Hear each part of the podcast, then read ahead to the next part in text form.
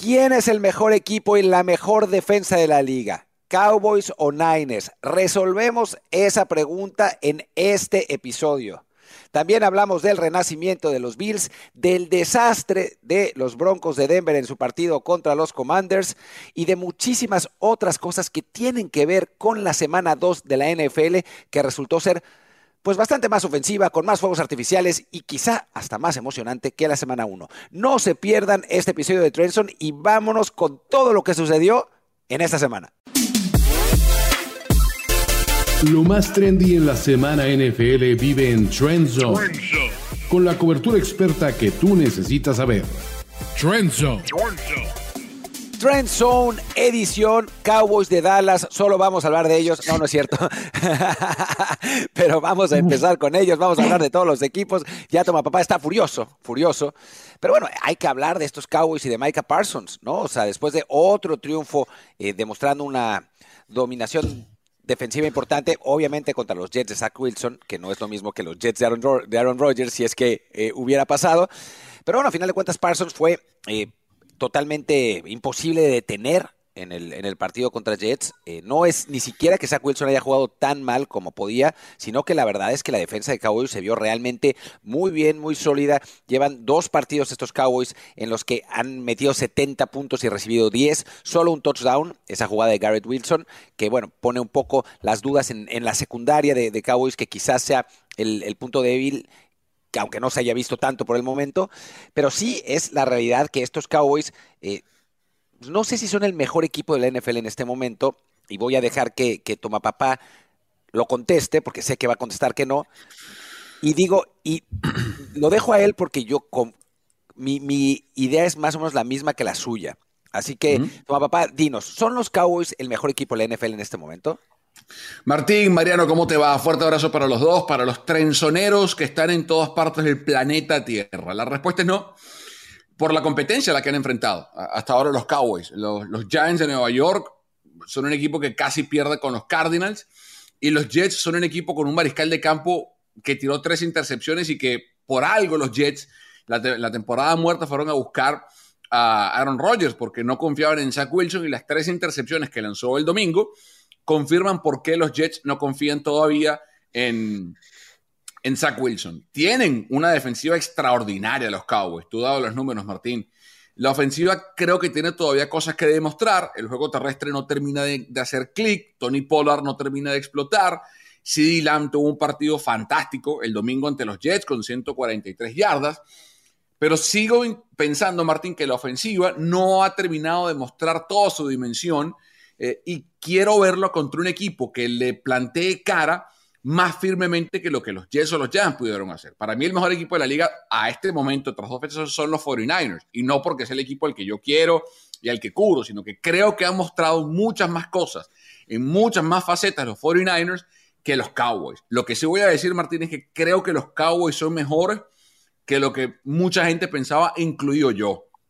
Pero mejor equipo de la liga, todavía no, pero están en camino o están amenazando con serlo. A ver, ya, ya hablaremos también de los, de los Niners, eh, que ah, para mí también me generan algunas dudas, aunque estoy de acuerdo con Toma Papá en que en este momento el camino al mejor equipo de la liga pasa por San Francisco y no por Dallas todavía. Lo que es un poco una lástima es que no vamos a poder saberlo realmente porque los siguientes rivales de los Cowboys son los Cardinals, que bueno, después los Patriots, que pues no son lo mismo, y hasta finalmente la semana 6 se enfrentan Cowboys contra Niners en ese partido que eh, pues realmente parará la liga, ¿no? Y hablando de otro equipo que partía como favorito y que decepcionó mucho en la primera semana, pero que parece haber despertado. Los Bills de Buffalo, Mariano, hmm. le ganaron fácil a los Raiders, están de regreso. Hola muchachos, ¿cómo les va? Martín, Toma Papá y a todos los que están del otro lado. Es una buena pregunta. Eh, es una de estas cuestiones donde parece un oasis en el desierto esta victoria contra los Raiders. Habíamos establecido en la pretemporada que estos Bills iban a cambiar de forma de jugar ofensivamente. Iban a abandonar un poco el juego vertical, iban a buscar más bien los checkdowns, a que Josh Allen deje de jugar a ser un superhéroe. En la primera semana hasta me atrevo a decir que no lo hicieron de mala manera ese juego. Sucede simplemente que permitieron que los Jets se mantengan en partido y esa cuestión de dispararse en el pie ya se ha transformado en una constante para este roster de los Bills. Ahora tuvieron este encuentro contra los Raiders, que son quizás uno de los cinco peores equipos de la NFL en este momento, y volvieron a ser, volvieron a ser los, los Bills de antaño. Me atrevo a decir esto de los Raiders porque por más que tengan playmakers en muchas posiciones, como equipo no son más que un conjunto de individualidades y la verdad que eso justamente se, se transforma eventualmente en algo eh, más que negativo. Eh, Davante Adams terminó lesionado también, así que eh, no, no creo que eso sea un detalle menor. Pero en cuanto a los Bills, me parece más bien que es uno de esos resultados en los que vimos una y otra vez en la NFL donde el perro hambriento corre más rápido y los Bills venían hambrientos. No sé, Martín, si, si estás de acuerdo que todavía es muy temprano para juzgar y decir que los Bills han vuelto al, viejo, al viejo modo de ganar como tuvieron en las últimas dos temporadas. A ver, yo diría dos, haría dos acotaciones, una en contra y otra en favor de los Bills. La primera es que les costó trabajo este partido con Raiders. O sea, el resultado es un poco engañoso porque se despegaron al final. Eh, durante un buen rato el partido estaba, estaba cerrado, eh, se lesiona Davante Adams y eso, eso afecta a Raiders, la defensa de Bills logra eh, establecerse, pero me parece que la segunda cosa que es muy positiva para el equipo de Buffalo, más allá de que Gabe Davis haya tenido un buen partido, también porque los corners de los Raiders son lamentables, es la aparición de James Cook como un arma real. ¿no? O sea, contra, vimos, contra los Jets un intento de, de Buffalo de establecer el juego terrestre lo que es difícil contra la línea de los Jets, eh, francamente, y, no, no, lo consiguieron. Raiders tiene una línea muchísimo más porosa, pero haber visto a Cook como un arma importante, eh, ganando yardaje en cada jugada, siendo positivo, me parece que es una buena noticia para un equipo de Buffalo que necesita dejar de depender de Josh Allen en el juego por tierra, porque a final de cuentas puedes seguirle ganando equipos menores, pero cuando llegues a playoffs, cuando te enfrentes a los Bengals de antaño, digamos, pero a, a los Chiefs, a ahora Baltimore, que, que, parece, que parece venir muy bien, a los propios Dolphins, ¿no? Que, que, empezaron muy bien la temporada, van a saber cómo detenerte porque saben que cuando es una oportunidad, una tercera y corto, vas a ir con Josh Allen, ¿no? O peor, Martín, o peor, lo pueden lesionar. O lo pueden lesionar, ¿no? Lo que ha pasado ahora con Anthony Richardson, ¿no? Que en dos partidos tiene dos lesiones. Entonces, creo que sí es, sí es importante eso, para la durabilidad y para la predictibilidad de los Bills, el poder establecer a James Cook como un arma y creo que lo lograron y esa es una muy, muy buena noticia. Como buena noticia para los Chiefs fue que ganaron y que regresó Travis Kelsey, toma papá. Sí, Martín, eh, es un tema que, tenemos que debatir acá en Trenson porque por más que ganó el equipo de los Chiefs y lo decíamos la semana pasada, yo veía muy difícil que los Chiefs perdieran esta semana, incluso con un Kelsey que claramente no está al 100%, porque veo muy difícil que los Chiefs pierdan en semanas consecutivas y más con ventaja de días, porque recuerden que los Chiefs jugaron un jueves, luego jugaban el domingo, tenían más tiempo para prepararse para el partido que los Jaguars. Pero el tema está, Mariano, en si hay una si hay y si existe, cuán grande es o cuán preocupante es la Travis Kelsey dependencia en los Chiefs. Porque es cierto, ganaron 17 a 9.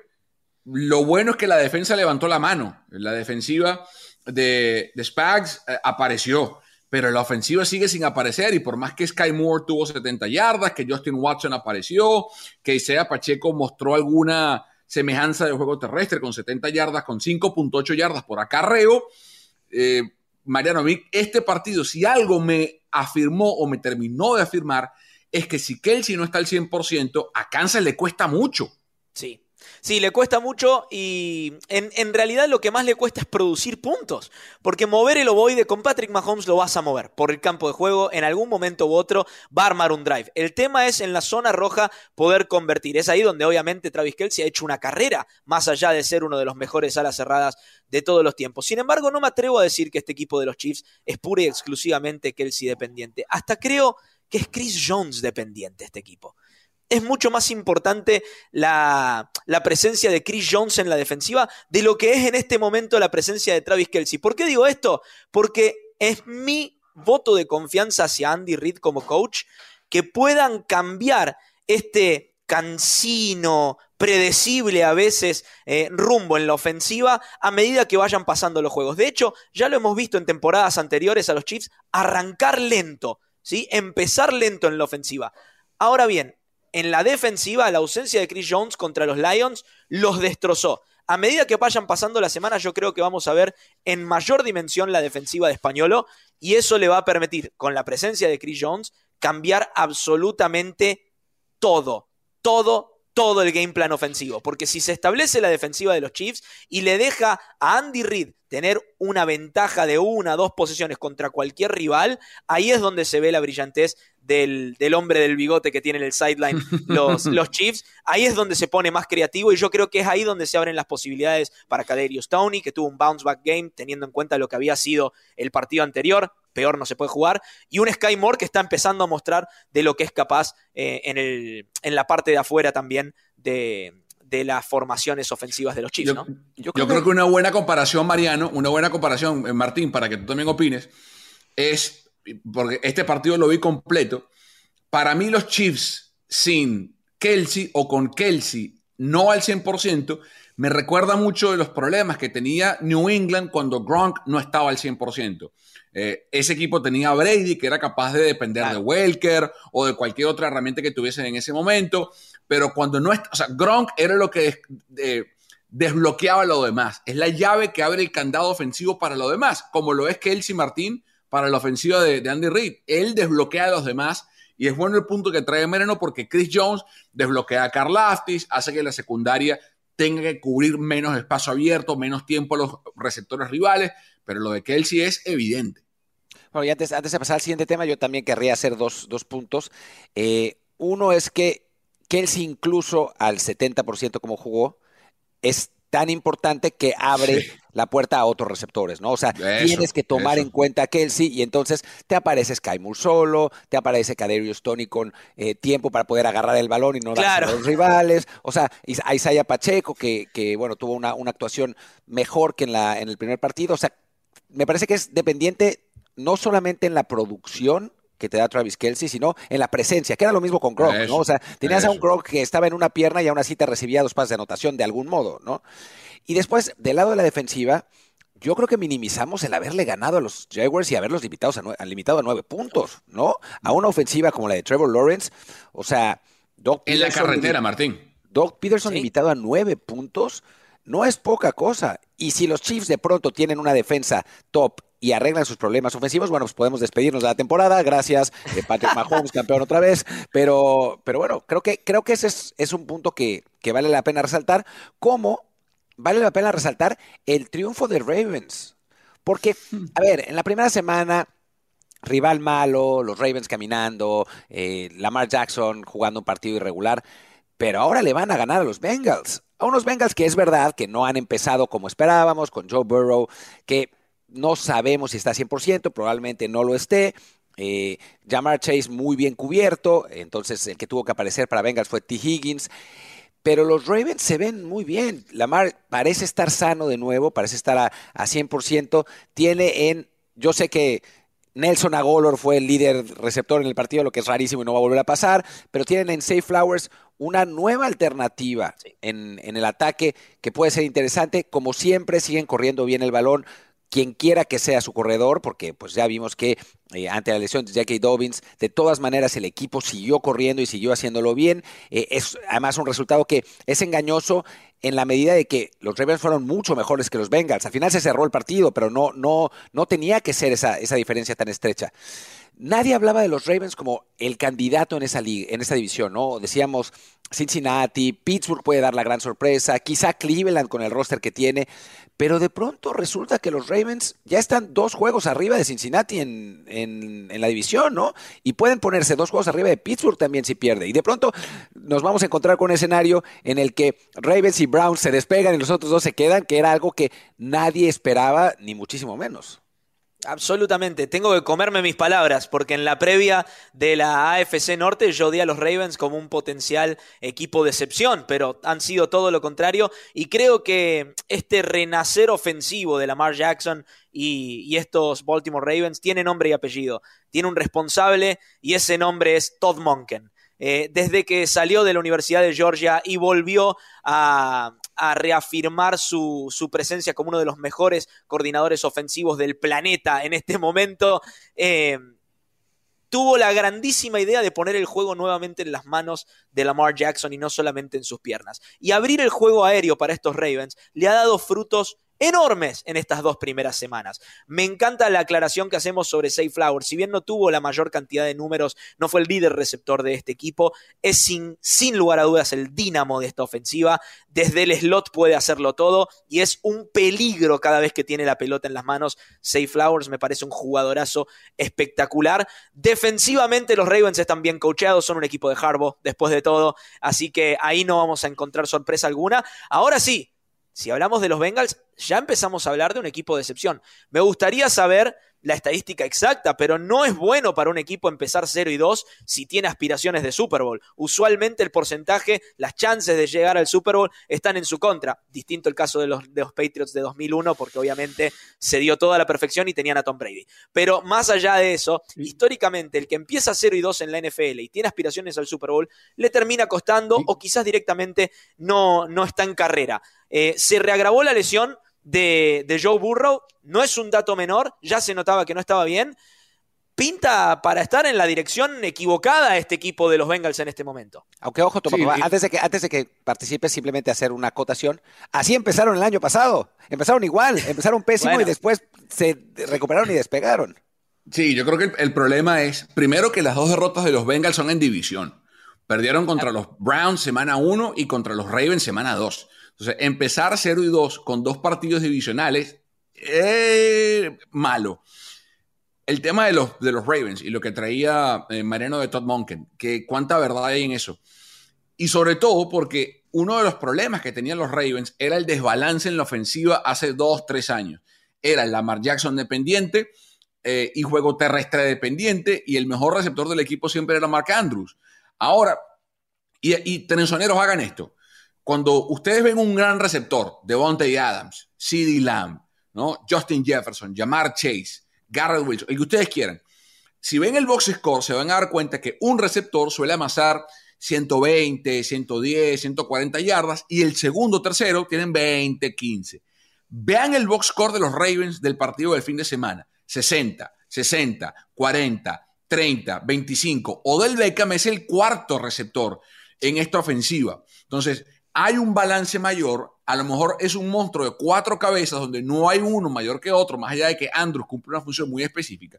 Y por tierra es lo mismo. Entonces, se me está pareciendo, Mariano y Martín, a la ofensiva que los Eagles desplegaron el año pasado con Justin Fields, eh, de cinco para este, cuatro targets para este, cinco para aquel, corre Justin Fields, la descarga con Boston Scott, viene corriendo por... Entonces, ¿por, ¿a quién tapo? Porque antes era, tapa el acarreo de de Lamar Jackson y que nos gane por el aire porque tienen un receptor o uno y medio.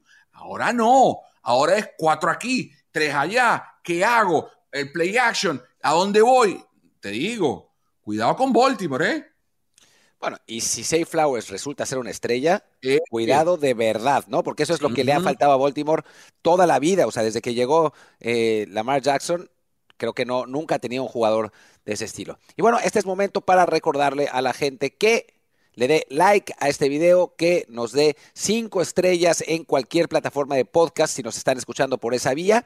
Y bueno, vamos a seguir hablando de fútbol americano aquí en Trend Hablemos ahora del equipo con los aficionados más insoportables de la liga en este momento. En este momento porque los Dolphins están que no creen en nadie, que no creen en nadie y sus fans están, pero que ya, ya le pusieron a tú al MVP, ya van a ganar el Super Bowl, ya son el equipo a vencer. Eh, la defensiva anduvo mejor contra los Patriots, eh, lograron limitar bastante al, equipo de, Bill Belichick, también en buena, en buena medida porque ese equipo no tiene línea ofensiva y los pass rushers de Miami se la pasaron en el backfield del pobre Mac Jones que ya no encontraba qué hacer. Obviamente tiene unos, receptores increíbles los Dolphins entre Tariq Hill y, Jalen Waddle.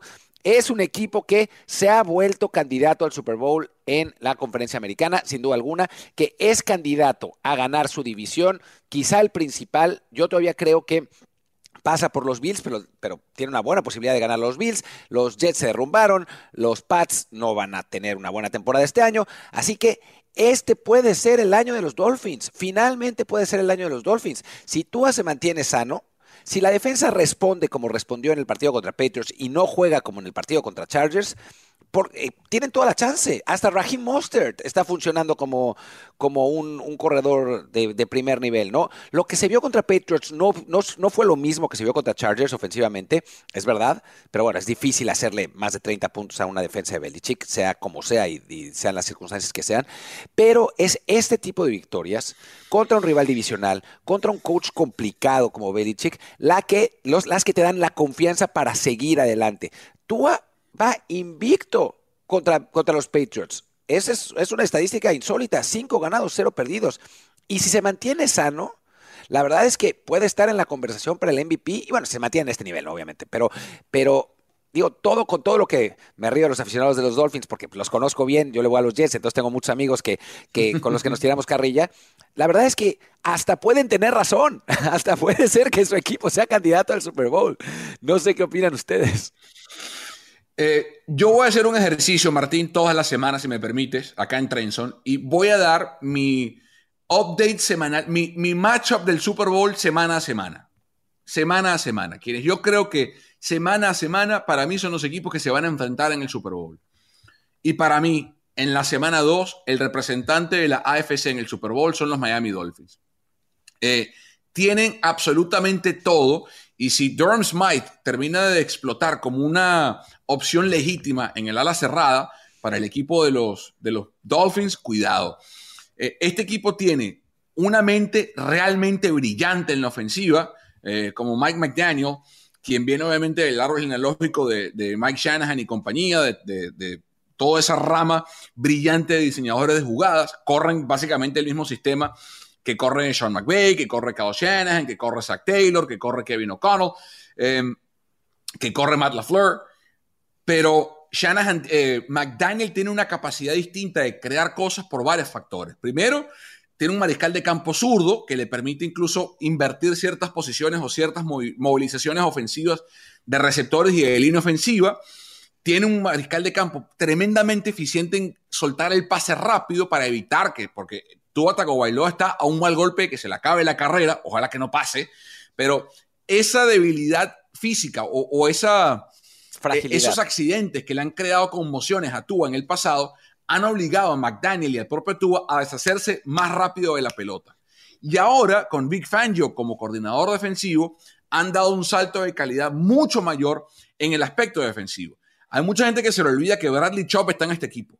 Ah, que Xavier Howard está en este equipo. Hablamos de la ofensiva, porque Terry Hill, que es el corredor más rápido del planeta, es uno de sus receptores, y porque Jalen Waddle es el segundo. Y, todo lo que hacen a la ofensiva, Martín, hace que mucha gente se le olvide que a la defensa tienen una unidad extraordinaria estos Miami Dolphins.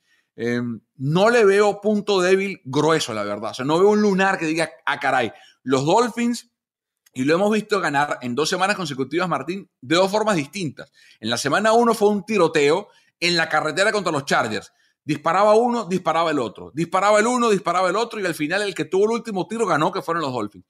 Semana dos, todo lo contrario. Van a Nueva Inglaterra contra un tipo como Belichick y es la defensiva de los Dolphins la que levanta la mano y luego obviamente la ofensiva va a ponerte puntos en la pizarra, pero están mostrando formas distintas de ganar. Esta semana fue como el juego terrestre. Y este Rajin Monster, eh, Martín y Mariano, es el Rajin Monster que vimos en San Francisco. El que le corrió, Mariano, tápate los oídos, por cuatro touchdowns contra los Packers en el juego de la NFC del 2019. Entonces, si estos Dolphins siguen así, Martín, yo no sé quién los para en la AFC, te digo en serio, ¿eh? En dos semanas podremos verlo, porque juegan contra los Bills. La próxima semana, lo siento, tu papá, pero les toca contra los pobres Broncos que se van a llevar una, una arrastrada brutal. Pero, pero bueno, en fin. A ver, Mariano, hablemos de tus Packers. Hablemos de tus Packers. Porque la realidad es que había, era todo ilusión, era todo alegría cuando ganaban 24-12.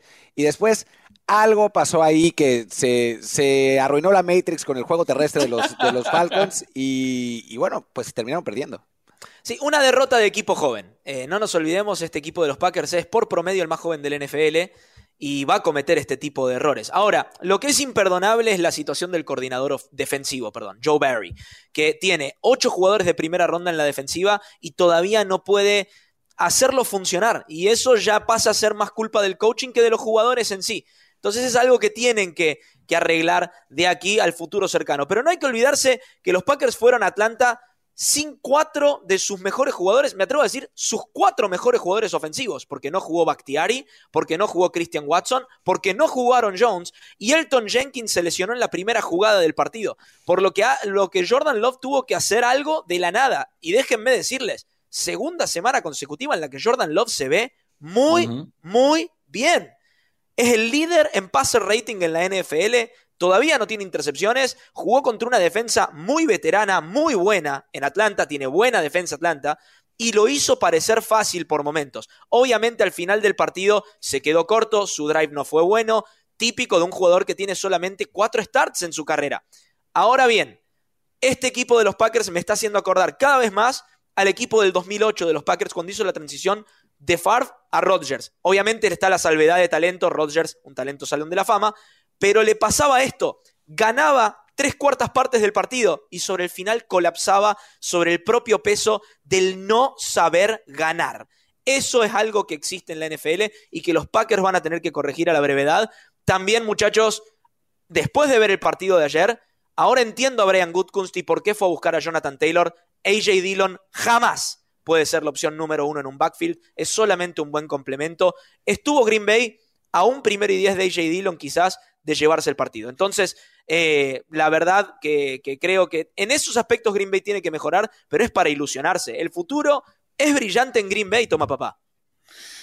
De acuerdo con Martín y con Mariano. Eh, si uno ve las estadísticas colectivas de este partido, los Packers no tenían ningún tipo de chance de estar en el partido. Que hayan perdido por uno en la carretera contra Atlanta.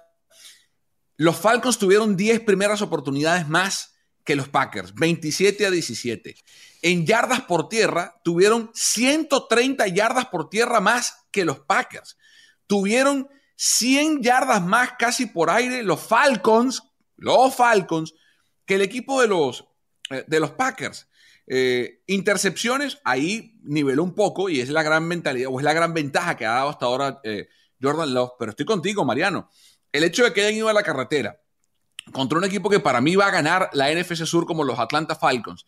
Villan Robinson se está escapando con el novato del año ofensivo y van dos semanas. Es un escándalo, Villan Robinson. Aquí se les un dijo. Escándalo. Aquí se les dijo. Uh, sí, no, un escándalo. Sí, un escándalo. insólito lo que juega, un animal. Si Anthony Richardson se logra mantener sano, le puede hacer pelea, pero es ridículo, o sea, eh, eh, eh, creíble. Pero, pero yo estoy contigo, Mariano. Creo que tiene que.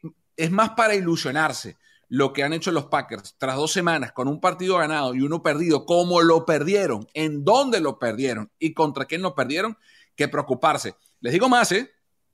Hoy Chicago eh, está seriamente, no el equipo, digo el entorno, la prensa, los medios, los aficionados, están fuera del tren, se bajaron del barco de Justin Fields Mientras que los Packers están todos a bordo del tren de Jordan Love. Entonces, yo creo que tiene que ser todo ilusión para los Packers de aquí en adelante. Sin duda alguna, los Vikings 0 y 2, los Lions perdieron en casa contra los Seahawks. Todo ilusión, ¿eh? Todo ilusión.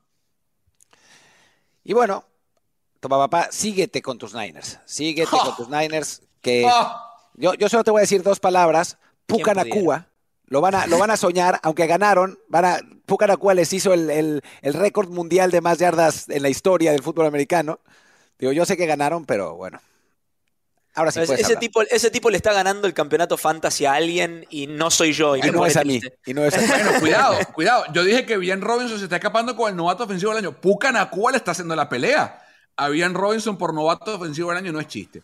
A ver, los Niners fueron a, Los Ángeles, a su casa de playa, su casa de veraneo, SoFi Stadium, donde el 66% de la afición fue de los 49ers, otra vez.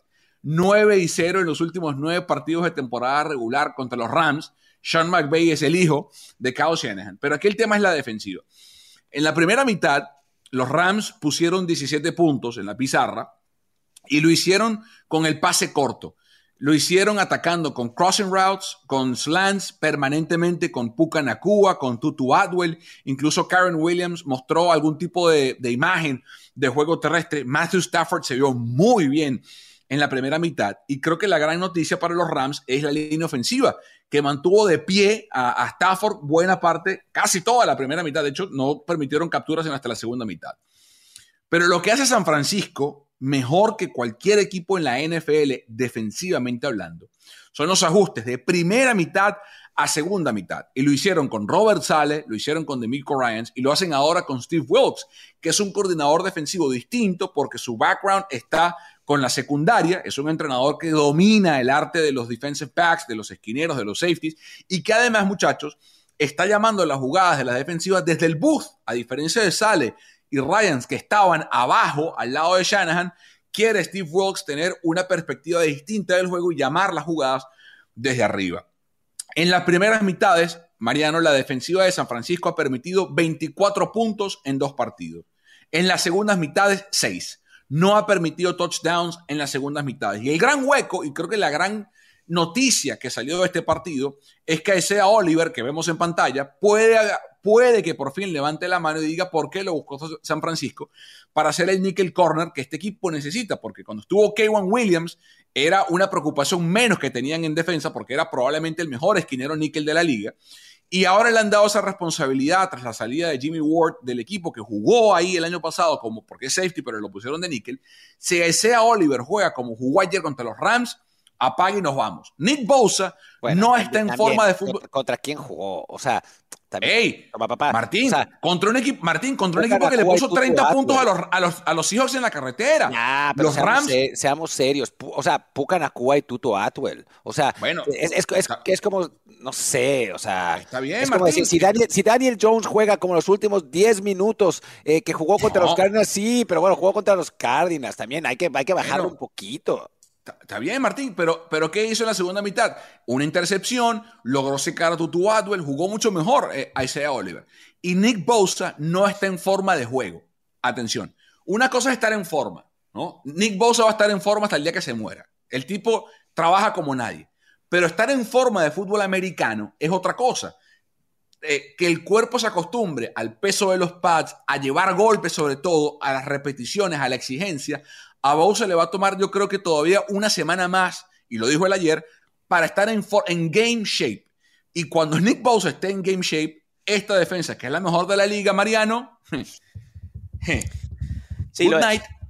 Good night. Es la mejor defensa de la liga. No sé si tus Jets tienen algo para decir al respecto, Martín. Bueno, después de lo que vimos en Dallas. Aunque bueno, también, o sea, ya, ya quisiera ver a San Francisco con, constantes campos cortos teniendo que defender porque la ofensiva es lamentable. Pero, pero ahora, ahora los aficionados de Dallas son los que están insistiendo seriamente en que la suya es la mejor defensiva de la liga. Los vamos a ver aquí en la semana 5. Los vamos a ver aquí en aquí, aquí, al lado, aquí, a cinco minutos de mi casa los vamos a ver.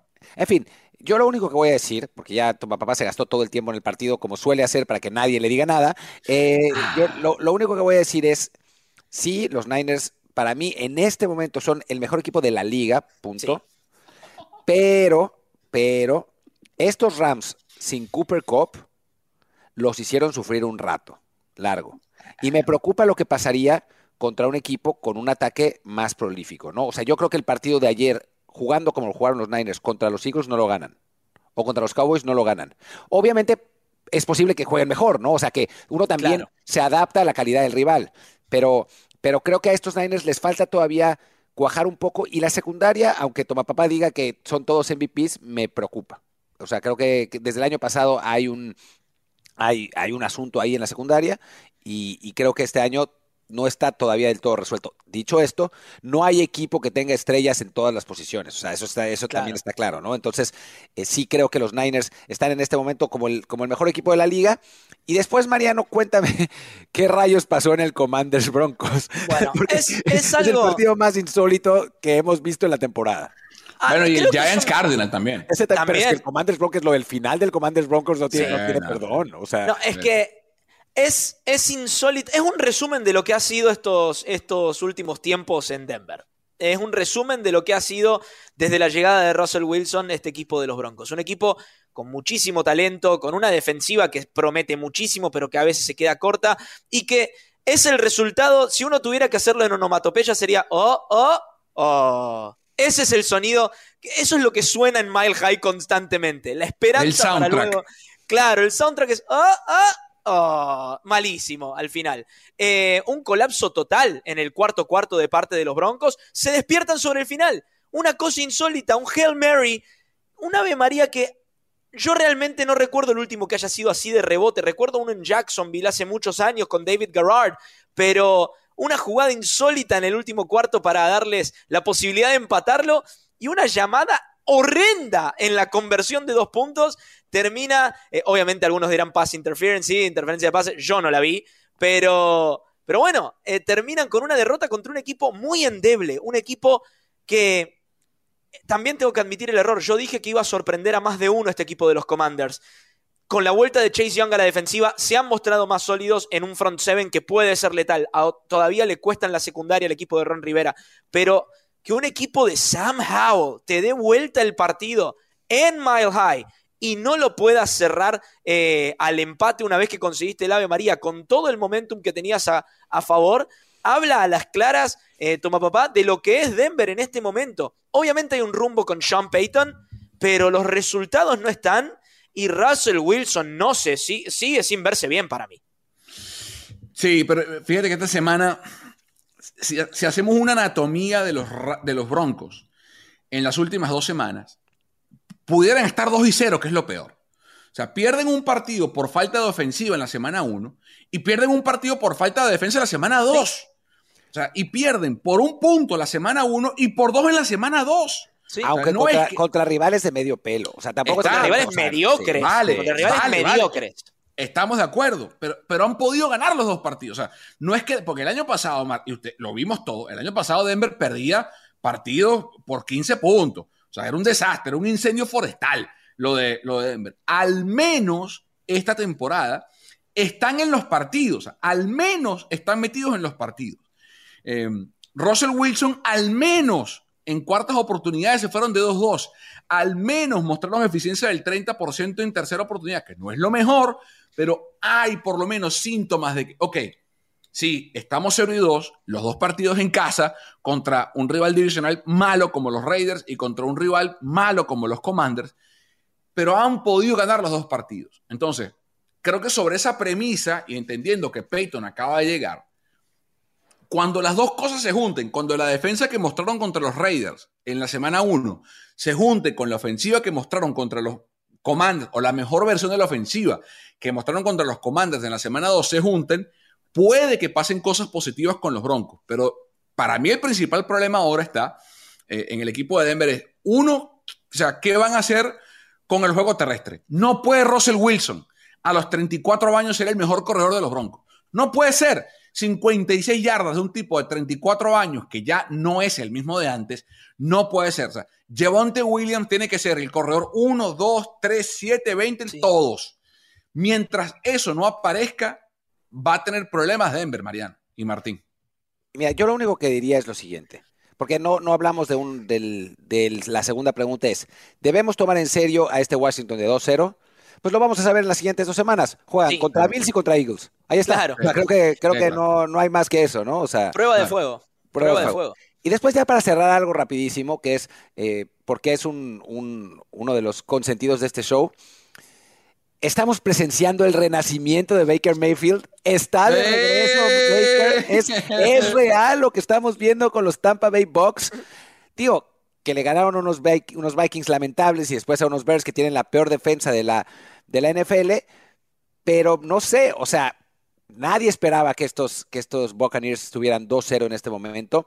Increíblemente, esa división que es considerada la peor de la, de la NFL eh, tiene a dos equipos en 2-0 con, con Atlanta y con, y con los Bucks. Y sin jugar bien, sin ser espectaculares, pero a final de cuentas tienen esos receptores, ¿no?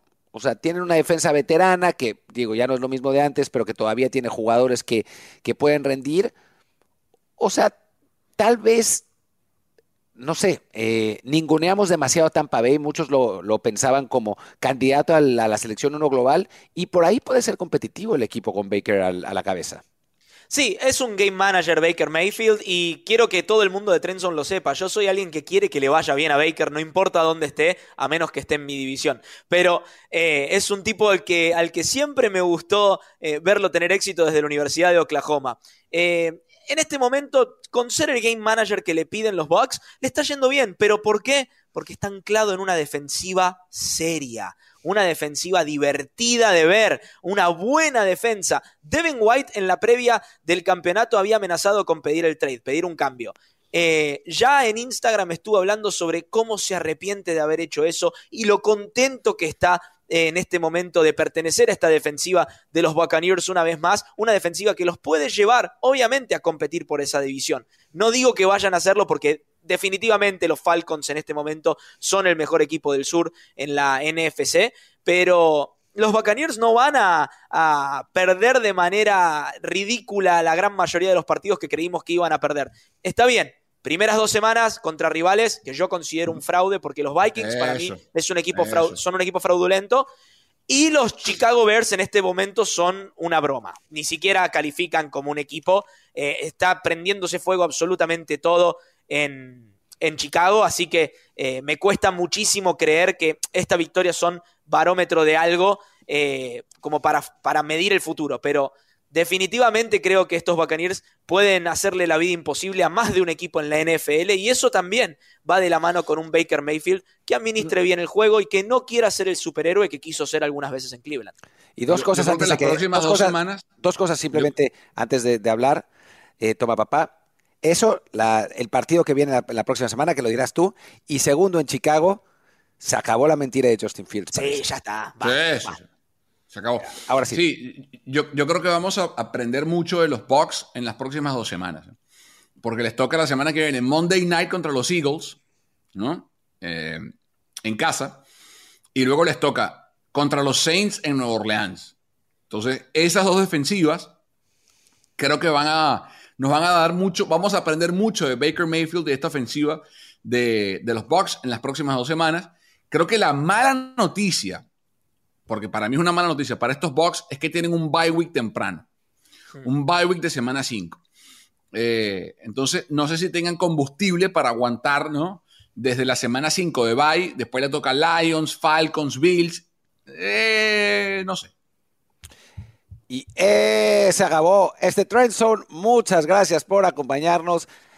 Recuerden de darle like al video, ponerle cinco estrellas si lo están escuchando en podcast. Muchísimas gracias, Mariano Sinito. Muchísimas gracias, Toma Papá. Yo soy Martín del Palacio y nos vemos muy pronto con más y mejor NFL. Si están viendo este video en lunes, no se olviden que tenemos transmisión en Game Pass por The Zone del partido entre Cleveland y Pittsburgh. Muchas gracias. Chao. Esto fue Trend Zone. Talentos.